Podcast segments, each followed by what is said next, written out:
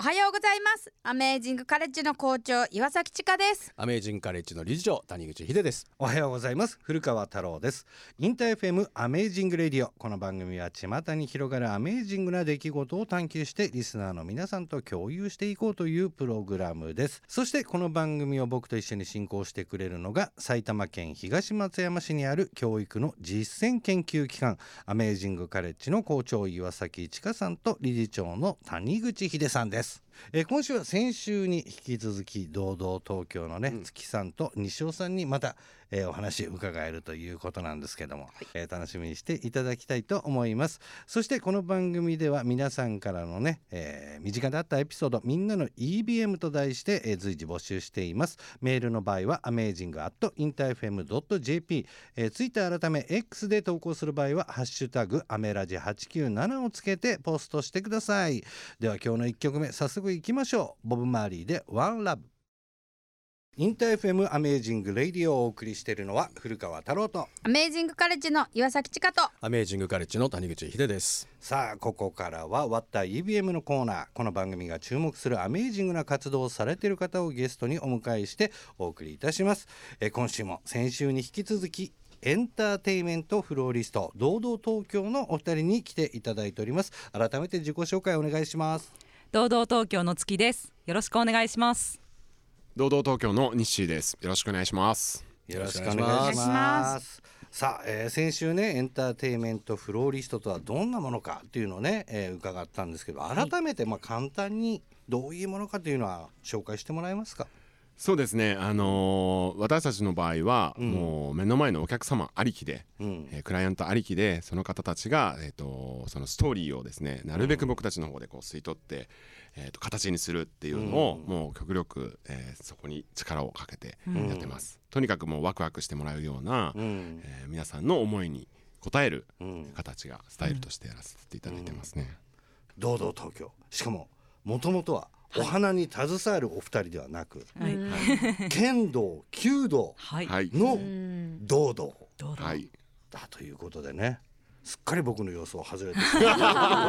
先週だったんですけれどもまあ、先週アメカレとの関わりの中でアメカレのモニュメントツリーというのがね門入ってすぐのところにあるんですけど、これも手掛けられたのが堂々東京のお二人。ということですよね。楽しかったです。ね、どう説明したらいいんですかね。まあいわゆるそのシンボルツリー的に立っているものにどういったことをされたんですか？えっと、シンボルツリー本当に私が初めてアメカレに訪れた時に、うん、まあ、あの木を見た時あこれはシンボルツリーだなっていう印象がもともとあったんですけども、まあ、そのクスの木ですね、うん、に、まあ、少しちょっと傷跡みたいのがついてしまってるっていうのを伺った時に、うん、あなんかここはまあパッと明るくしたいなっていう思いから、あのまあ、なんですかドレスアップ。の、うん、そうですねあれドレスアップしたね、はい、の感じでちょっとテーマを考えたら面白いんじゃないかなっていうのと、うん、やっぱアメカレの子供たちが、一人一人の個性っていうのもすごく、もう第一印象で伝わっていたから、もうその木の一本の枝、それぞれ枝分かれしてるものも個性個性、でも一つで、あのこう立派に生きてるっていうのを表現したくて、うん、なんでもうアメージングツリーっていう感じで名付けました、うん。いやまさに入ってこう一発目に目が入る木だったりするんで本当にそういうイメージですよね。でやっぱりこう傷ついた木を包帯を巻くわけじゃなくてもうドレスアップしてあげて、はい、楽しい雰囲気になってるっていうのはありますもんね。すごいよね、うん。まあ、ヒデさんこういうことも含め今後アメカレと堂々東京のコラボっていうのはなんかあるんですかね展開として、うん、あの年末のだから、うん、えー、ギネスの時に合わせて、はい、クリスマスツリー、うん、を実はお願いを今している。ああなるほど。えじゃあお願いします。二人は今初めて聞いた。今しました。はい。でそれをぜひあの堂々東京さんからの紹介であの。樹木医の人がね、この前来てくれて、やっぱりこう木が元気になるために必要な光がとか、ここにもうちょっと風が通った方がいいよとかいうのを見てくれたんだけど、その彼女とも話したんだけど、やっぱりあそこのモニュメントツリーを、えー、クリスマスツリーとして、うん、で他にない堂々らしい、うん、そのダメですよ。どっかで見たようなの。ダメですっていうのをみんなで想像してやろうよっていうのとあともう一つは家庭科教室としてパントリーをこう綺麗なキッチンに変えたんだけど、うん、そこにももうすごいかっこよくてすごい素敵な空間なんだけど、やっぱり自然が欲しいよねって言って、今そこの装飾もいろいろ考えてくれている。です。あのちょうどそのモニュメントツリー見てた時に、うん、あのこう巻いた時すごいキラキラでいっぱいで、うん、季節が変わっていくのに合わせて、これが変わっていったりしたらいいなみたいな話がちょうどこの間ね、出てましたね、眺めてる人たちから。で子供たちからね今度自発的に、やっぱり季節変わったからなんか買えないみたいな、そうですね。あの巻くのも本当そう。ちょっとね一、回こうアレンジをしても面白い。今回のそのクリスマスツリーのタイミングで。う、ん。と思う。でも堂々と京さん的にはどうですか？そのアメカレとコラボしてこういうことをやっていくっていう計画に関しては。いや毎回、ちょっと驚きがあなんか私エンターテインメントフローリストなのに、はい。うん、なんかエンターテインメント返しされてるぐらい、あのリクエストの、はい、驚きがすごくてですね。花と笑いとサプライズをモットーにしてるんですけど、はい、サプライズ結構いあいただいてるそうそうそうそう。僕の方からね投げてるあこうこういうここですかっていうのがあるので余計やっぱ燃えます。はい。あとあれあの堂々東京さんずっと前からやってるフラワーバトンっていうね、そのイベントとかの時ってお花をこうプレゼントしてもらって、例えばコンサート会場とか、ああいうところに来るとまあ一晩でそれを廃棄しちゃうっていうのがあって、でまだお花が元気なのにかわいそうだよねもったいないよねっていうのを、あれはどうしたんだっけ？こう夜取りに行って、はい、なんかいろんな道行く人にあげたりとか。そうですね、ゲリラ的に配ってそう。そういうのとかをやってたのね。で僕らもそういうコンサートとか例えばイベントをねジョイライフもそうだけど、うん。うん、週末あってやってる時に、じゃあ何かお花がね、来たりとかお花をみんなで生けた、うん、じゃあ一番咲いてる時にどうしようかってなった時は、うん、そのフラワーバトンっていうプロジェクトも、うん、なんか一緒に子供たちとできたらいいなって思ったりとかしてるんですよね。あそれすごいですね。わかります。確かこう撤収してまだ全然いけんのにっていうのありますよね、えー、これを道行く人にこう配ったりしてたはい、もうすぐね仲良くなっちゃうね、はい、でババトンなんで、プレゼントするだけじゃなくて、あなたがどなたかにこれプレゼントしてあげてくださいねっていう、そういうやり方も送るこう楽しみもぜひ感じてくださいみたいな。その時の様子ってあれインスタかなんかに出てたっけ？なんかに出てる？載せたいですね。載せてほしいな。なんか僕見せてもらったよね一回ねその時のねそう。すごい素敵じゃない。もらったらさ全然道行く人がさ知らない人がもらってまた誰かに行ってまあ家に持って帰る人ももちろんいるけどまた通りすがりの人にどうぞとねその輪が広がったらその場でねあのプロポーズ的なことしてる外人さん見たんですよ。びっくりしたね。渋谷の駅でひざまずいて。結構人人だかりとそうそうそうそう。なんか おお。ええいいすごくいいですね。ドラマがね生まれましたね。やっぱりこう照れて加えちゃう方とかもいたりする。まだまだまだない。なんか照れてどうしようみたいな。加えちゃうみたいな。ね。えー、それがフラワーバトン。あでもフラワーバトン。すごく素晴らしい企画だないいと思います。でなんていうんですか。もらっても誰かにあげていいっていうのがいいじゃないですか、ね、確かに、うん、なえー、そのフラワーバトンいいですね、うん、なんかジョイライブも毎週やってたりするんでね。そうそれもあるし。ね、学校中の子たちがそういう意識になったら小学生とか中学生がそういう意識になってくれたらいいなと思うから、ねアメカレとの絡み中でも、うん。ジョイライフともそうなんだけど、堂々さんが発案してくれることって本当にこう人を動かすから、そう人の心を豊かにしたり動かしたりするんでそこにずっとこれから関わり続けてもらいたいなって思っております。ありがとうございますお送りしたのは宇多田ヒカルで花束を君にでした。 InterFM Amazing Radio、えー、今週もゲストにエンターテインメントフローリスト堂々東京のお二人をお迎えしています。さて、えー、先週と今週ねエンターテインメントフローリスト堂々東京の月さんと西尾さんにねいろんな話伺ってきましたけれども。まあ一番印象的だったのはフラワーバトンかな。ちょっとあんな素敵なのはないかもしれないですね。ねでもあの、うん、ちかちゃんやっぱりこう子供は自然だっていうふうにね、うん、えー、お話ししてたんですけど、うん、どうですか、うん、花と子供と教育部屋とワイシャツと私みたいな感じで聞いちゃってますけど どうですか？いやいいと思います。その、花が日常にあるってあのいろんな学校で、やっぱそのお花が咲いてるとあれがないっていうようなことでお花をあれあれあれがない。あ穏やかになる。そうそう、っていうのでお花いっぱいにする学校とかもよくあったりするんですよね。だからなんか自然に咲いてるもんだって思いがちだけど、うん、結構やっぱり意図的に取り入れることで、うん、子どもたちの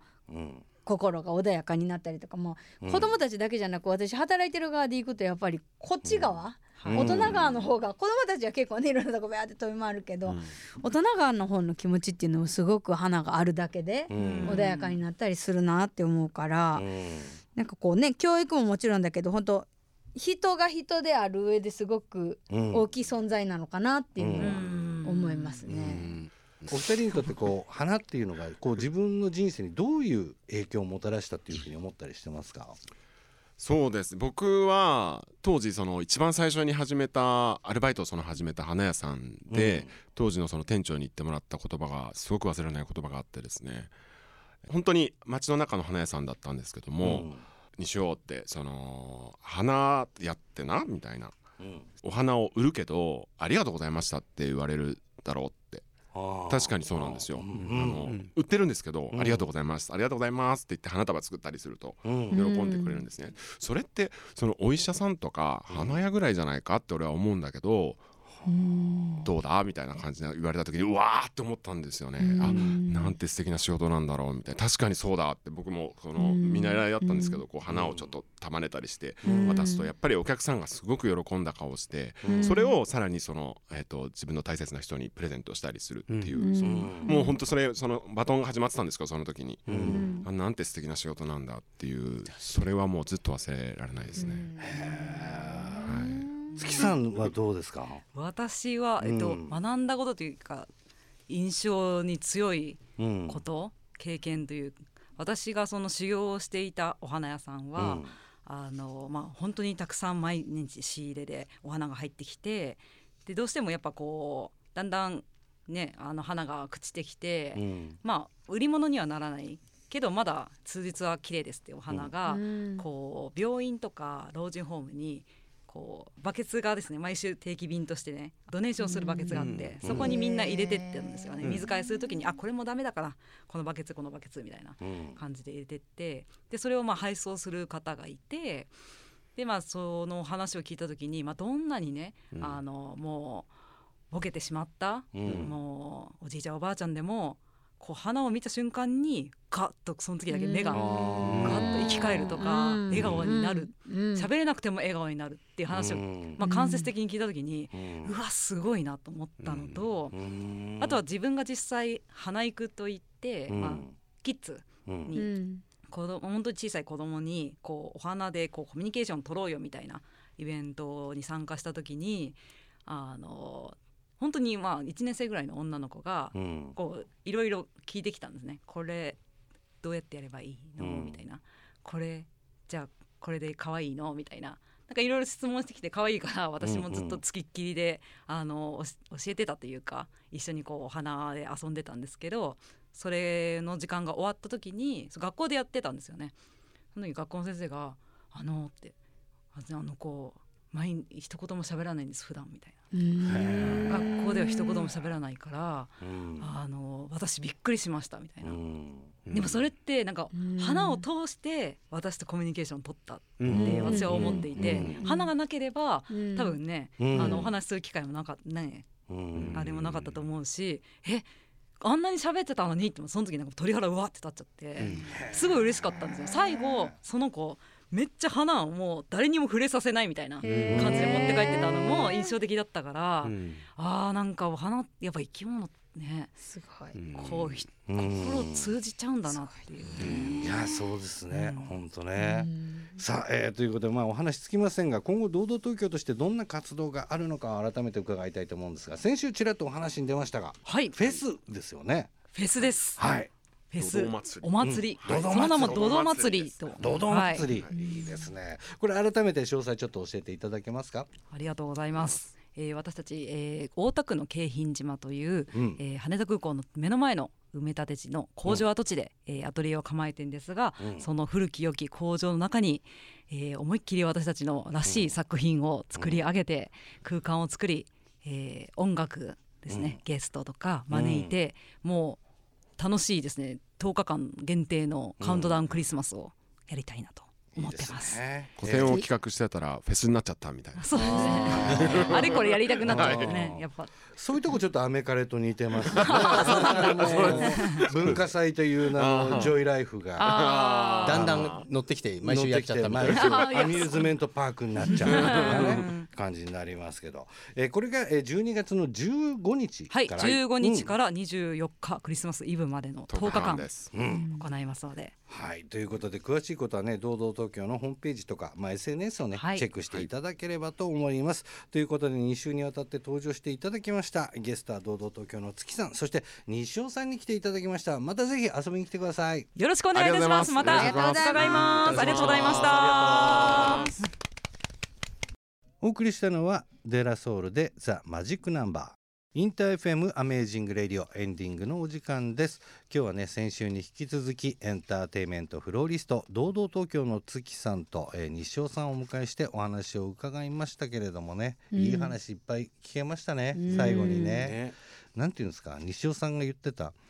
物売ってるのにありがとうって言われる職業、うん、なかなかないね確かに。いや確かに、いや本当にそうかもしれないなっていう、そのねありがとうがまたね、うん、花となって他の人にまた届いてとか、そういう幸せの連鎖が起きる、その一番最初のところに花屋さんがいるって、花がある。うん、いや本当ねそうですよ、ね、それが松木さんも言ってたね、あの人間と人間の間にこう花があるって言っても花も生き物だし、っていうね、ね、全部そう循環してつながっていくっていう感じ、もうなんかすごく素敵だなというふうにね、